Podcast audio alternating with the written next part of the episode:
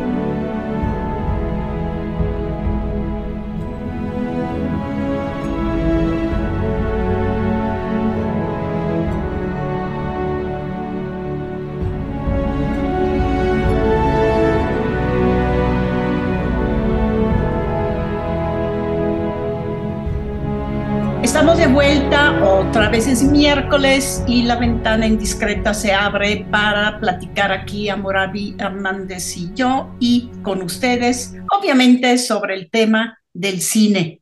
Pues ya quedó atrás la FIL y el ciclo europeo, pero los temas europeos siguen.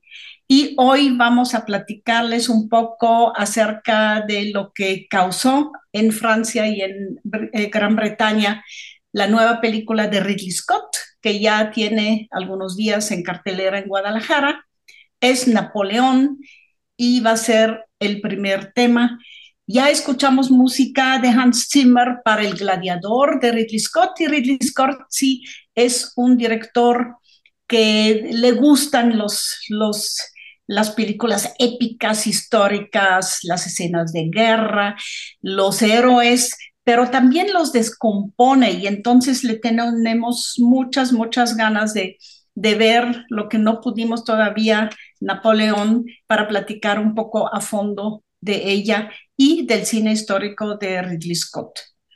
Em, empecemos entonces a Murabi con ese tema europeo, pero visto por el cine universal. Primero, ¿cómo estás y qué tal empezamos el programa de hoy? Hola, Amarillo, hola a todos los que nos escuchan. Pues eh, fueron noticias, bueno, fue como una polémica chistosa, la de Ridley Scott en Francia. No les agradó mucho que hablara sobre Napoleón, no les agradó mucho el retrato que hizo de Napoleón. Ya cuando veamos la película y la comentemos ya propiamente, este, pues diremos por qué sí o por qué no nos parecen esos comentarios pero eh, sí nos despierta, como siempre, esta inquietud que tiene que ver con cuando hay estas, estos saltos al cine, ¿no? De, de, de esta necesidad a veces de mucha gente de buscar fidelidad en los retratos de personajes históricos, literarios, etcétera, y siempre es como el, el conflicto y la polémica que hay con el cine, ¿no? Y, y nosotros sabemos, creemos que hay otras, que el, cine permite otras lecturas, digamos, de esos personajes. Y eso, y eso ahí sí, pues este tipo de historias y polémicas, pues siempre nos salta a nosotros, ¿no? Para mí hay una cosa muy, muy básica.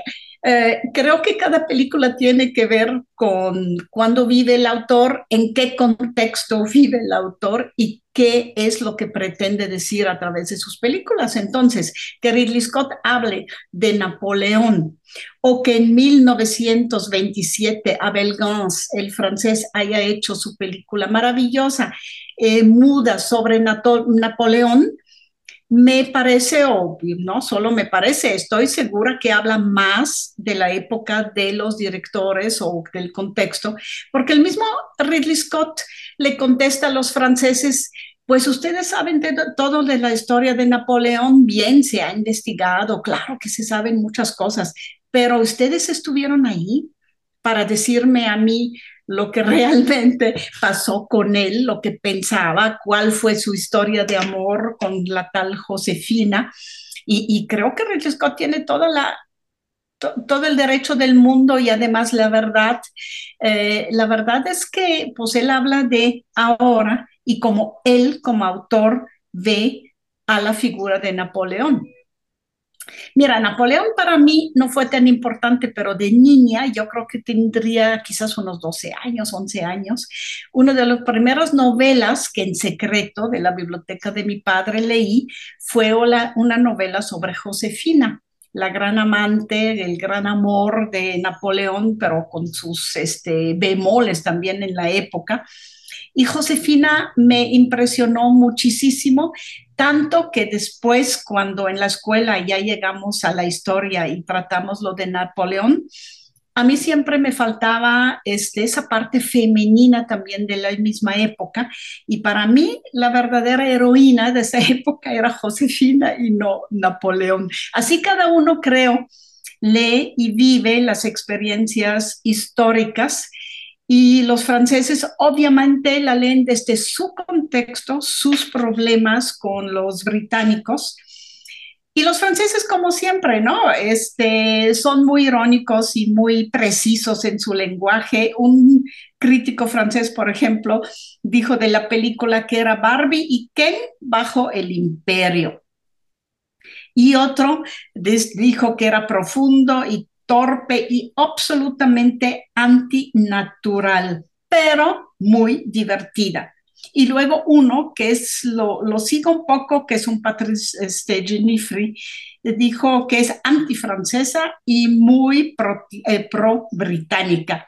Tú también leíste por ahí acerca de esa polémica, ¿verdad, Murabi? Sí, lo, lo, que leí fue las respuestas que dio Scott, que me parece uno de los mejores eh, directores en responder a esas eh, exclamaciones cuando le dijeron que era muy antifrancesa la película y respondió, pues, ni, los franceses se quieren a sí mismos, ¿no? Y eso, creo que fue una de las mejores frases con las que respondió a las críticas que tuvieron los franceses. Em, y pues gracias, qué bueno que tenemos a Ridley Scott haciendo tours de prensa, ¿no? Y dando esas declaraciones, porque al menos, bueno, nos da, nos da de qué hablar.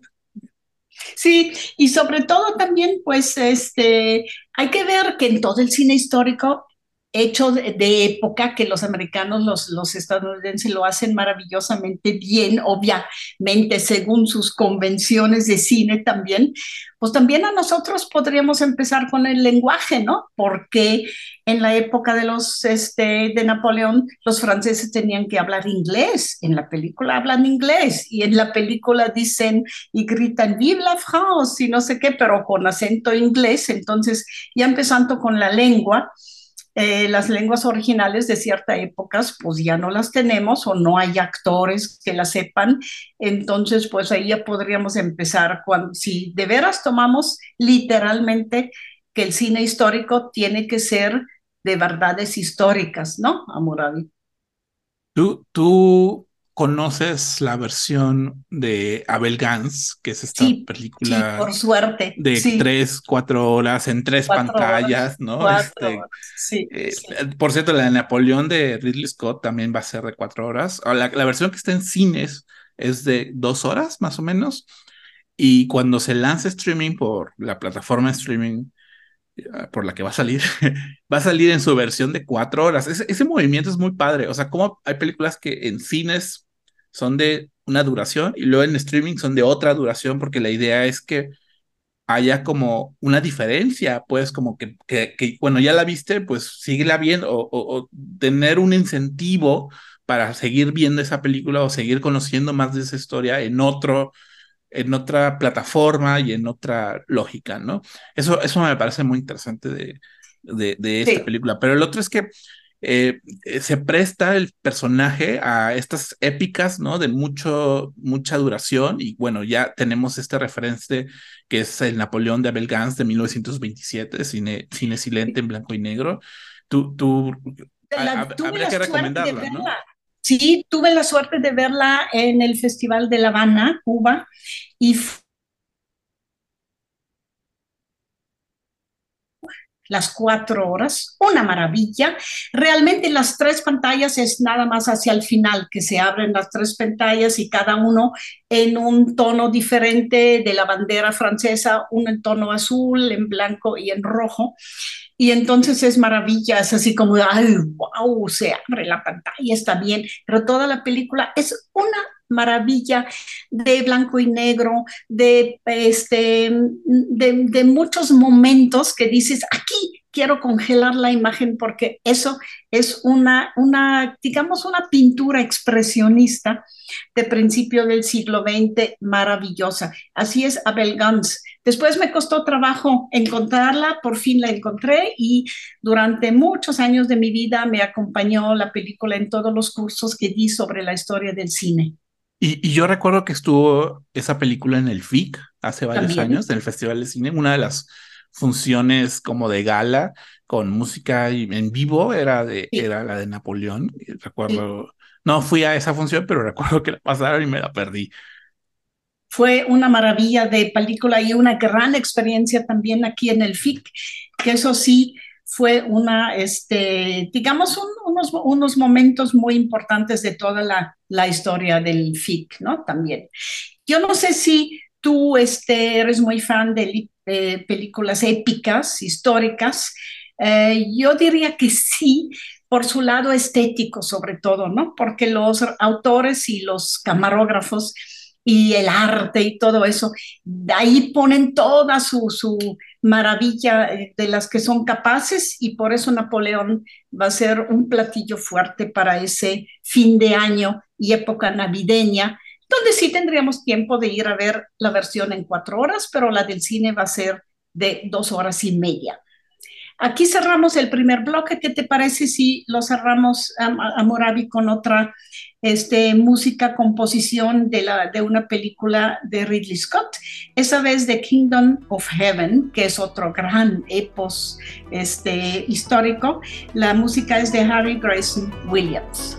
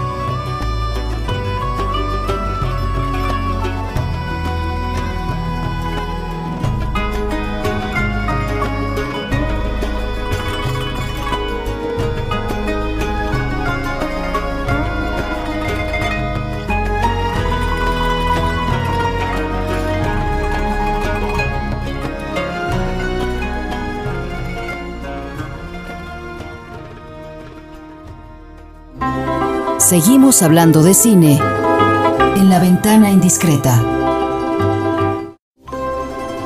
Es momento de asomarse a la ventana indiscreta.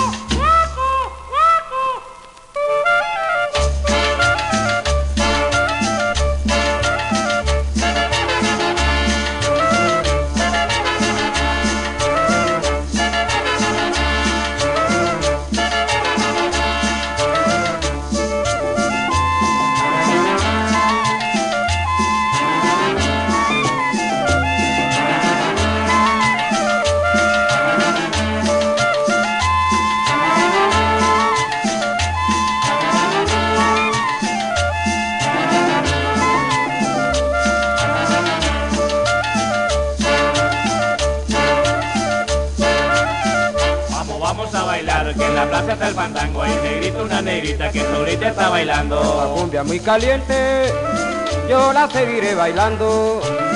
Las espermas van llorando, el brazo me va pringando, todo el mundo va gritando.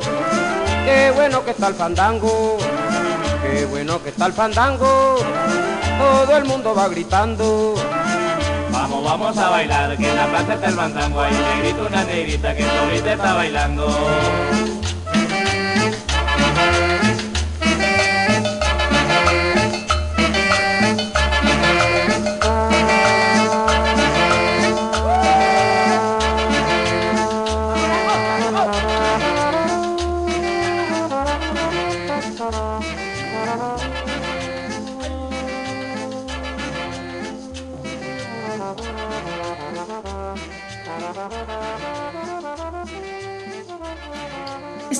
Vuelta y como ustedes escucharon, estamos con una cumbia, es la cumbia en el monte de Pedro Laza. Es una cumbia colombiana, pero para una película mexicana, temporada de huracanes de Elisa Miller.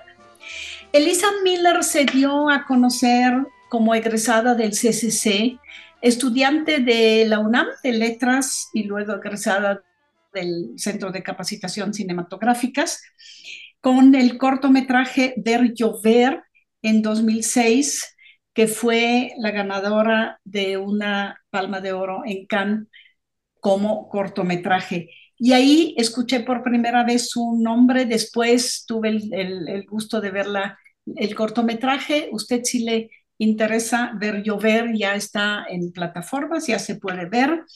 Es un cortometraje que me gustó mucho por el ambiente de pueblo, por la relación de dos jovencitos que se atraen, pero también cada uno de ellos tiene como otros planes de vida, otros em, sueños que no nos comparten en el diálogo, sino nos comparten a través de sus miradas, sus gestos y me parece, me pareció, es una película de 14 minutos, pero en 14 minutos capta muy bien el ambiente, muy bien los deseos y también los sueños de esos jóvenes. Y finalmente también el desenlace me gustó. Después le perdí un poco la pista a eh, Elisa Miller, hizo documentales, hizo también un corto Roma, que no conozco, pero que tuvo bastante éxito. Hizo el largo Vete más lejos, Alicia. About Sarah, esa sí la conocí, un, cortometraje que sí me gustó mucho. Y luego otro corto, La leyenda del carro rojo y Desenfrenadas, una serie de, televisión que no le gustó, que no, le, no lo conozco. Y qué culpa tienes el karma. No me acuerdo si dije bien lo de About Sarah es un documental, es un largo, no muy largo, pero es, tiene este, su mm, ambiente y su hechura de documental. Pero temporada de huracanes, este, hemos leído mucho sobre ella y ha sido muy nombrada, muy elogiada y muy este, bastante criticada por otros críticos también, pero es una película que hay que ver y sobre todo también porque conocemos la novela de Fernanda Melchor, que es una de las novelas más exitosas de los últimos tiempos. Ella es de Boca del Río, nació en 1982 y es entonces Elisa Miller hizo una adaptación de esa novela de Fernanda Melchor. Amorabi, ¿tú cómo introducirías a temporada de huracanes? Me es muy tentador decir temporada de patos, ¿verdad? Este, como que tengo esta, este referente del cine mexicano también. Pero no, temporada de huracanes, este, como tú dices, yo creo que es la novela a mi gusto más reconocida, reconocible de los últimos años de literatura mexicana. Eh, de Fernanda Melchor, creo que también como la más eh, de mayor alcance internacional. Usted fue finalista de, del premio Booker en Estados Unidos, que es como de los premios importantes de literatura. Em, y, es una novela que, desde eh, su vanguardia, digamos, de lenguaje, eh, más que querer ahondar como en eh, quién es el asesino o quién es el culpable, como reconocer la violencia en este país como un entorno y como una atmósfera que está eh, impregnado, ¿no? En, el, en un espacio, en un lugar. En este caso, eh, Veracruz, ¿no? Un pueblo en Veracruz y, el, asesinato de una mujer al que le llaman la bruja.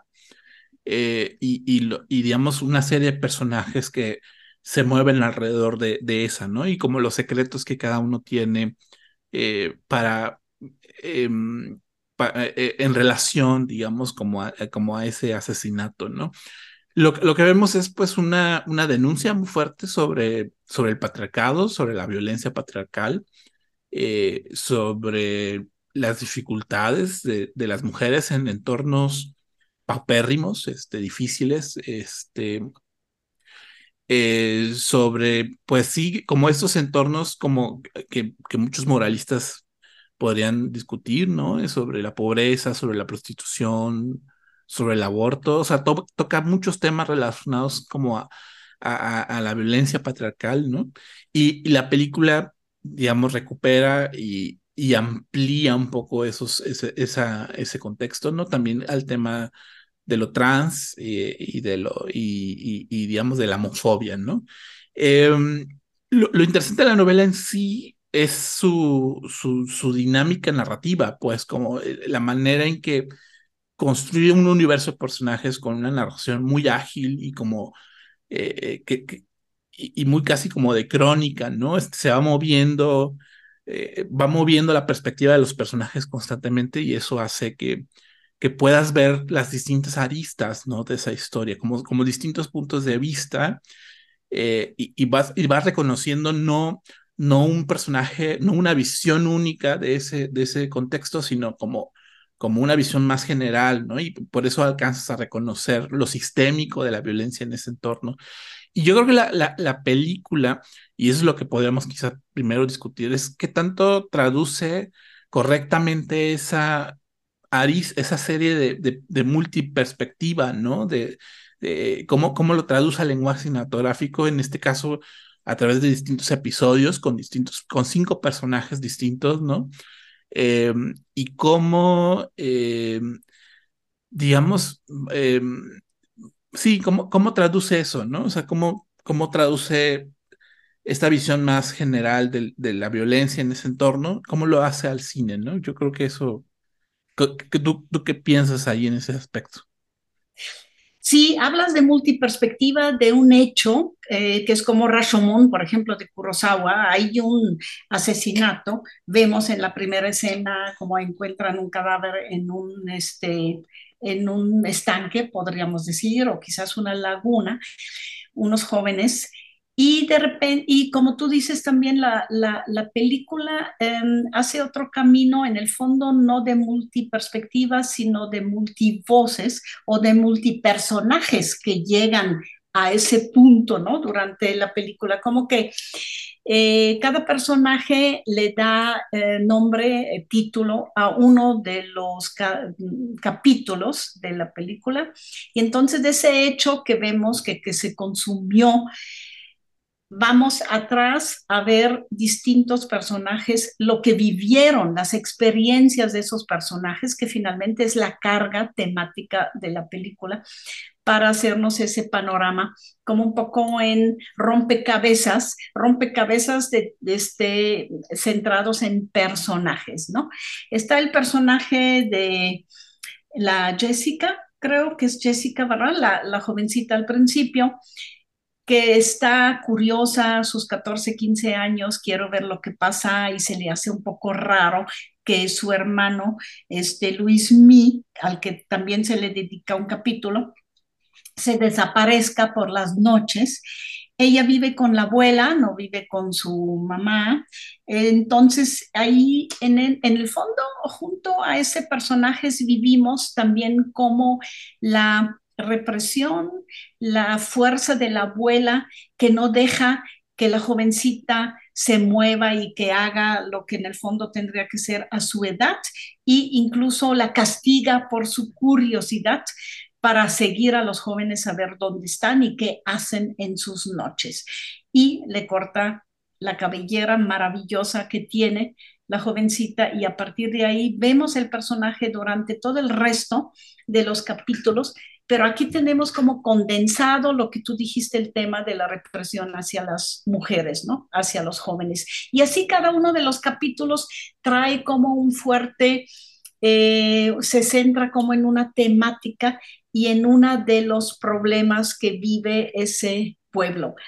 Lo que pasa un poco, a mí me pasó un poco, es que el regresar como al inicio de donde un personaje se acerca al hecho del asesinato, le quita el suspenso, ¿no? Que en cada personaje para mí crea un suspenso que llega un momento, pero el regresar otra vez en el capítulo a otro personaje a mí me rompe el suspenso que venía construyendo la película y por eso en sí siento que son más varias historias, muchas historias, pero no la gran historia que debería de jalarnos con su suspenso, no la encontré, sobre todo porque creo que el personaje de la persona que vemos asesinado no la conocemos o no sabemos para nosotros bien qué papel jugó en todo eso Amurabi. No sé, por ahí leo yo la película y por ahí también me faltó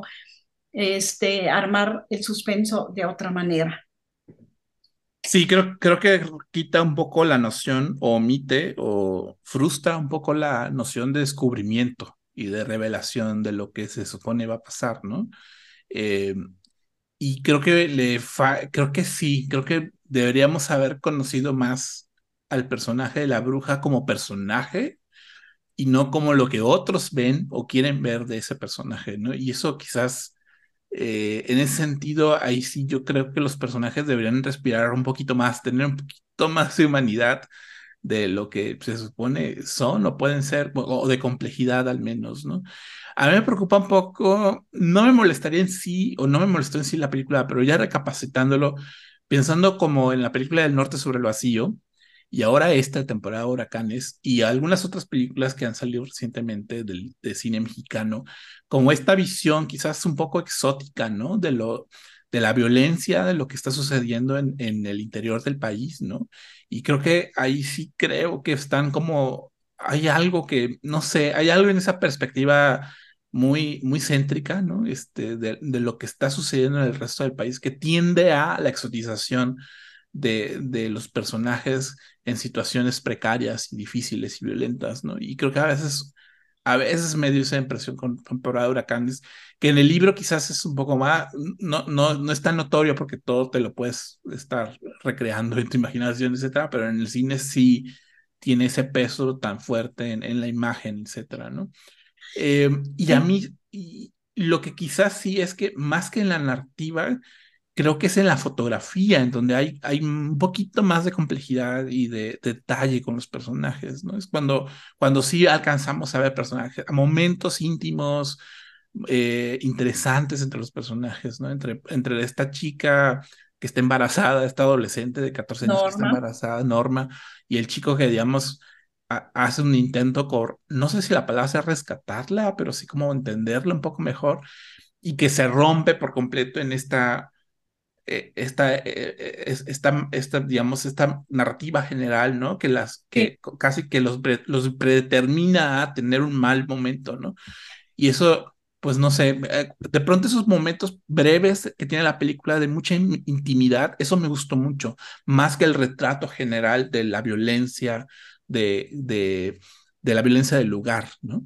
Sí, creo que lo que en lo que reside eso uh, es en, en, que los, los personajes los ves en el tiempo moverse y, y, avanzar hacia el punto importante de la historia, pero no se desarrollan, ¿no? No se desarrollan y por eso son como instantáneas que sí nos gustan, son escenas muy bonitas y hasta poéticas y ves también la necesidad de los personajes de acercamiento, de cariño, de ternura, de tomarlas con su edad. Esa chiquilla embarazada tiene 14 años, amorable perdón. Y, y, ahí la vemos tan insegura, pero no la dejan desarrollarse porque está todo amarrado hacia el thriller y hacia el final y el desenlace y no se da el tiempo de seguir a los personajes porque las, las actuaciones son maravillosas y algunas escenas uno quisiera decir que María Seco, ¿cómo es posible que con su fotografía capte realmente la ternura. También me gustó mucho la última imagen del, de un abrazo entre los dos personajes este, principales hacia el final, que me gustó mucho, eh, pero no se decide que qué hace. ¿Ama el thriller? ¿Arma el thriller?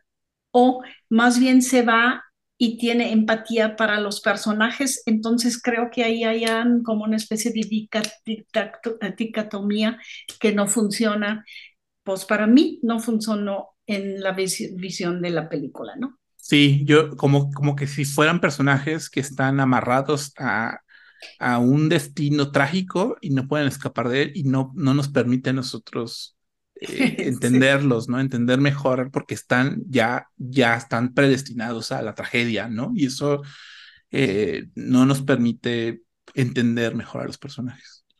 Pero bueno, como dice la canción de Manzanero con la que vamos a despedirnos, no sé tú, es decir, que cada uno le sacamos a la película lo que nos, a nosotros llama o que reconocemos o que en ese momento de verla nos emocionó.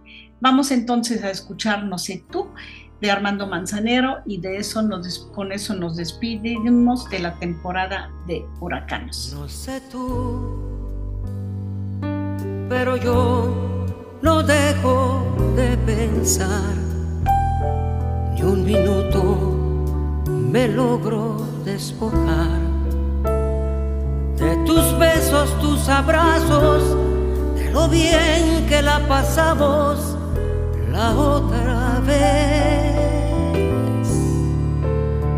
No sé tú, pero yo quisiera repetir el cansancio que me hiciste sentir con la noche que me diste el momento que con besos construiste. No sé tú, pero yo te he comenzado a extrañar. En mi almohada no te dejo de pensar.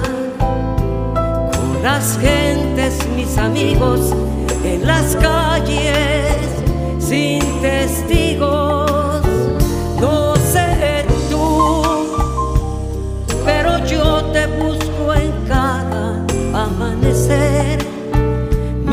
deseos no los logro contener. En las noches cuando duermo, si de insomnio yo me enfermo,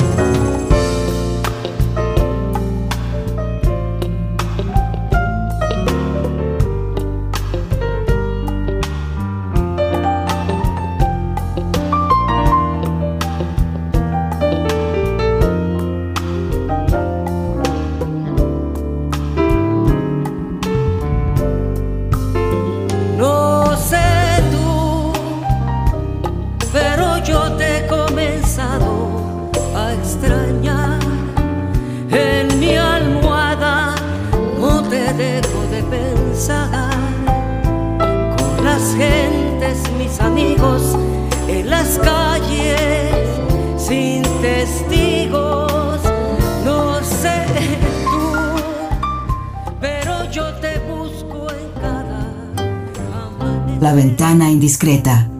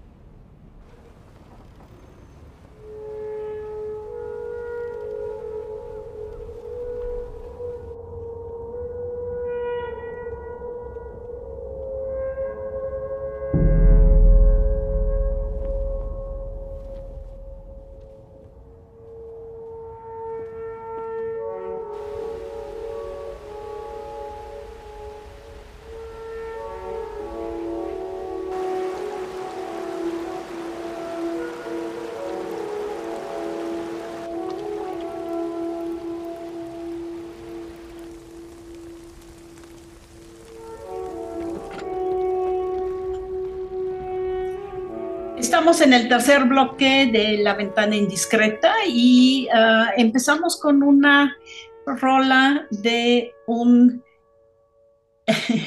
chistoso compositor tailandés, pero hecho para una película de Islandia. Él es Alex Zanghuntai y la película es Gotland de Hilur Palmason. Eh, los nombres en islandés y en tailandés y luego en danés, Moravi, nos cuestan trabajo porque no sabemos este, eh, este, esos idiomas. Pero la película también eh, tiene danés y tiene islandés. Y lo interesante es que también durante mucho tiempo en la película no pueden hablar porque se trata de una película de, no puede ser un road movie porque no había coches en la época, sino una película que trata este, una historia de 1700 y algo, y podría, podríamos llamarle una película que sigue una trayectoria a pie a través de del, del este, eh, de Islandia, también en el mar alrededor de la isla, y sobre todo es un caminar de un cura joven que llega de Dinamarca con el encargo de poner en esa isla una capilla y él trae a costa, este, a cuesta la cruz de madera que le encargaron eh, para esa misión, podemos decir. Entonces es una película como de descubrimiento de un europeo, centroeuropeo de Dinamarca, de esa Islandia que es tan aislada, que tiene unos paisajes tan bonitos, pero también tan duros, que tiene frío, que tiene invierno, que tiene eh, muy poca población todavía en la época y donde sobre todo él llega pues yo diría al límite de sus fuerzas, al límite al límite también de su seguridad del mensaje que lleva, que ahí lo necesitan y necesitan su capilla y necesitan la cruz que él trae, que finalmente también nos lleva a conclusiones acerca de, pues podemos decir, capitalismo, de, acerca también del colonialismo que se hizo desde Dinamarca con esa isla.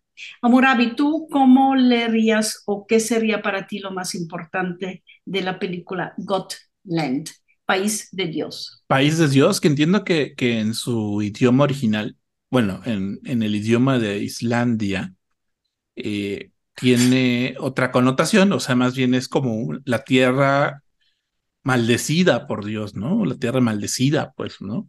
Porque lo que vemos es un, un cura eh, que viene de, Dinamarca con la intención de instalar una iglesia, con, de instalar la religión, supongo, también. En, em, y, se encuentra con un territorio completamente hostil, ¿no? No nada más a nivel físico y ambiental, en términos climáticos, sino también en términos eh, culturales, ¿no? Este, por su incapacidad de poder comunicarse con ellos, eh, la persona que le servía como traductor pasa con esa persona y le, imposibilita tener algún tipo de cercanía o empatía con, con ese espacio, ¿no? Em, hay, hay, películas sobre misiones y evangelización, ¿no? Este, de los, sobre todo de los jesuitas, pensé mucho en eso, em, que, que, que, que, digamos, cómo afrontan eh, ¿cómo, fue, ¿cómo fueron estos procesos en los cuales permearon y se inmiscuyeron ¿no? en entornos completamente distintos y aislados del mundo? Muchos con, y, y, lo que la historia ha demostrado es que muchas de esas travesías eh, fueron eh, fracasos, ¿no? Este, muy, fuertes, ¿no?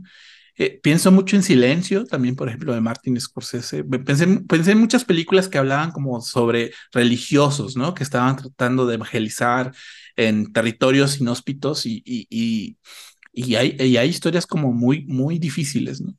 Em, pero lo, lo, que me encanta de la película es toda la parte visual, ¿no? Este, es, es impactante, es, es hipnotizante ver las escenas de los volcanes, de los glaciares, de las montañas, de los animales. Este, hay un perro por ahí que aparece en toda la película que es un perro increíble de ver, ¿no?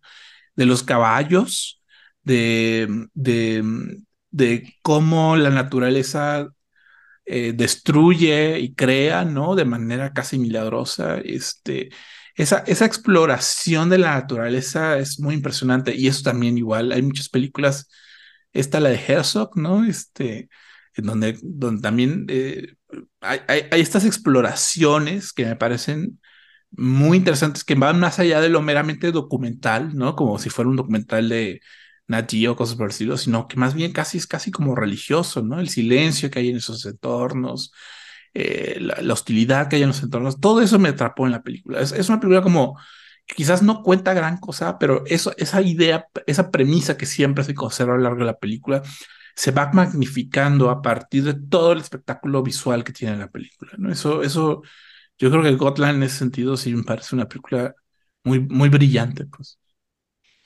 Y no solo lo visual, Amurabi, yo te diría que te mete como a un estado espiritual, filosófico, existencial, porque tú te vas eh, con los personajes como en, en sentir con las percepciones, eh, la soledad, la, este, el ruido que hace el silencio, por ejemplo. Hay una escena en la película Godland donde no ves a nadie, ningún ser humano, pero escuchas durante mucho tiempo los pájaros, hasta los insectos y el ruido del silencio que te atrapa. Y me parece que esa película, más que meterse uh, como otras películas, a lo difícil de llevar religiones que no son de ahí, a partes del mundo como colonialista, no sé qué, aquí es como ese cura joven, se llama Lucas, se encuentra en el fondo consigo mismo, con sus propias límites, pero también con sus propias ansias y con su inseguridad. Pierde, obviamente, tiene que dejar la cruz en el camino. Y la segunda parte, donde ya se dedica a la construcción de esa capilla, que ni siquiera va a ser iglesia nunca, porque pues qué iglesia vas a poner ahí, en esos parajes sientes mucho la diferencia de él que viene de fuera y su incapacidad de asimilarse al entorno y a la naturaleza frente a los que son ahí, eh, han vivido ahí y tienen como la piel y la percepción hecha para resistir lo que sienten ellos como seres humanos frente a esa fuerza, poder de la naturaleza. A mí me, me parece como que eh, finalmente llegas a la determinación o llegas al tema de la absurdidad o lo absurdo de llevar el poder de otro lado a un lado donde ya hay un poder muy fuerte de la naturaleza, que son los animales, el entorno, el clima, y finalmente lo que ya existió durante millones de años antes de que el ser humano haya venido como conquistador, ¿no? Sí, que, que, es un poco la razón por la que el personaje termina siendo un poco detestable, eh, por su incapacidad de, de reconocer lo que hay ahí, ¿no? Es, es eh, eh, pero en un sentido muy drástico, o sea, no nada más el idioma, es también las dinámicas familiares, es también la comprensión de que, oye, no pasas un río hasta que te esperes, o sea, o sea y él dice, no, tenemos que llegar, y es como esa incapacidad de entender las fluctuaciones de la naturaleza, los ciclos que hay en, esos espacios, eh, es, es, es, como una mala decisión tras otra mala decisión tras otra mala decisión, pero lo, lo que vas entendiendo es, es es como quizás esta idea de, de, Dios está muy vinculada como a esos espacios, ¿no? Y, y, y cómo lo termina cegando como cierta visión dogmática de lo que debe ser la iglesia y, la búsqueda espiritual, ¿no? Y eso, esa, esa deformación espiritual que está Fíjate, regularmente los, muchos de esos viajes sirven para crecer espiritualmente, pero él más bien como que está decreciendo espiritualmente, ¿no? Y esa, esa deformación que él está sintiendo en, en, la, en ese viaje eh, lo, va, lo va, es inversamente proporcional a lo de los personajes que viven ahí, ¿no? Hay un punto en donde uno de los, de los residentes de Islandia dice, lo que yo he descubierto es lo, insignificante que somos, ¿no? Y, y, y, ese, ese reconocimiento yo, dice el personaje, lo agradezco mucho, ¿no? Este, porque eso me permite entender mi, mi, mi lugar en, en, en, la dinámica del tiempo y el espacio en donde vivo, ¿no? Y, y eso, eso está padre, o sea, de pronto si hay unas preguntas y hay unos dilemas filosóficos que, que, son, que son de los personajes secundarios, pero no del sacerdote. Sí, y lo, lo, yo, lo que a mí me sorprende es cómo últimamente hemos visto bastante cine hecho por islandeses, por realizadores islandeses, y finalmente todos tenían ese poder que la naturaleza, el clima y el ambiente pueden ejercer sobre el ser humano, ¿no? Yo pienso, por ejemplo, en la película, que es una comedia, historias de caballos y hombres, por ejemplo, de Johansson, o, ah, no, no, no es de Johansson, déjame buscarlo ahorita, de Benedict Erlingson, y Lam, por ejemplo, ese sí, de Valdimar Johansson, que como los animales y el ambiente son fuertes, ¿no? Ahora, el um, realizador de Gotland, eh, Hilnur Palmason, hizo antes muchos cortos, hizo una, eh, un largo que tuvo mucho éxito, Un Blanco Blanco Día, y hizo eh, últimamente también un corto que se llama Nest, Nido, que hizo con su familia. Durante un año sus hijos construyeron encima de una como pilar que hay por ahí cerca de donde viven, viven en, en, en, la nada, ¿no? Viven solos absolutamente.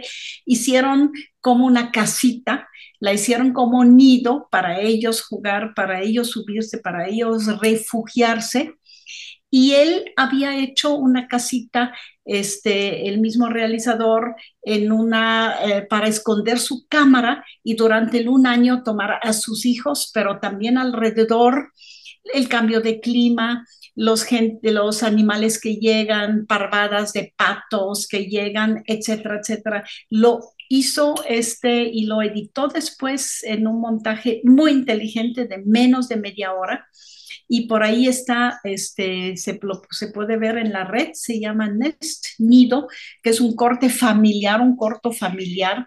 Me parece que es como el ejercicio para hacer después Gotland, que es la película de la que estamos platicando. Sí, entiendo además que una, una de sus hijas es una de las aldeanas en la sí. película. Eh, entonces, eh, eh, sí, hay, hay como un reconocimiento de, de, esa, o sea, sí hay, hay, un reconocimiento de esa dinámica familiar y de nido. Eh, pues, de hecho, Gotland pudo haberse llamado también nido, por ejemplo, sí. ¿no?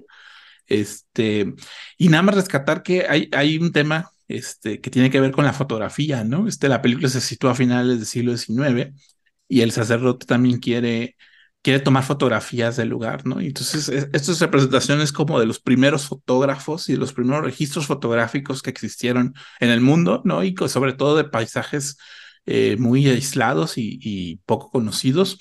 Eh, hay, hay, hay, algo en la película, ¿no? Porque entiendo que, que está inspirado en, unas, en, una, en, las primeras fotografías que existieron de Islandia, ¿no? Entonces, eh, es, es, es, es, hay, hay un reconocimiento histórico muy, muy interesante que tiene la película. Yo creo que podríamos también sintetizarla como el descubrimiento de Islandia, desde Dinamarca, desde la fotografía y para nosotros los espectadores también es un gran descubrimiento. Pero nos despedimos del, del programa de hoy, Amurabi, y de ustedes que nos escucharon con una canción este, eh, folclórica danesa y a ver este, qué les parece y nos escucharemos el próximo miércoles.